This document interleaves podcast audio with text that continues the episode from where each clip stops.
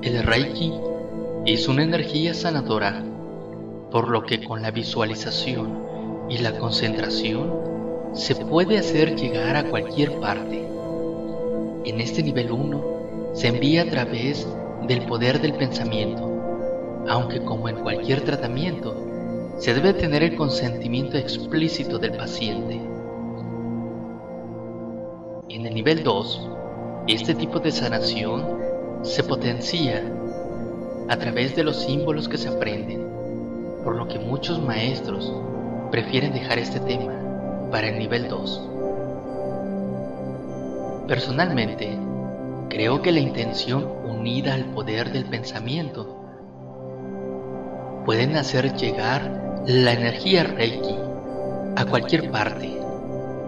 Esto lo podemos ver incluso en los ejercicios del Chokurei. Por lo que si se presenta la ocasión, no duden en el poder sanador de Reiki y envíelo de todo corazón. Se puede hacer a través de una foto o bien escribir el nombre de la persona en un papel, escribir su dolencia y el lugar en el que vive.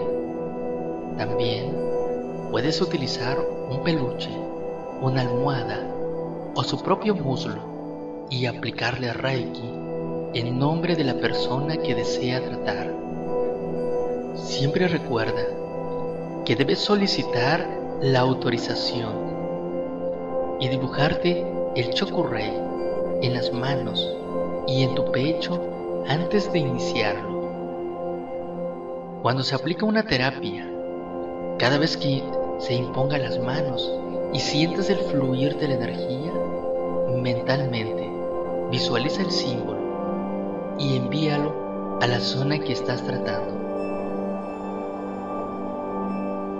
Otras aplicaciones de Reiki es aplicarlo o enviarlo a plantas y animales, que son seres que en determinado momento sufren de estrés y enfermedades, las cuales también podemos ayudar a sanar por medio del Reiki.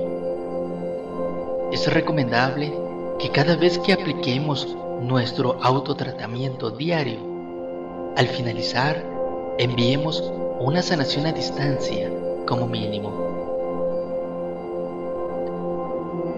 Siempre recordando de mandarle Reiki a la Madre Tierra, que está tan necesitada de nuestros cuidados y nuestro amor.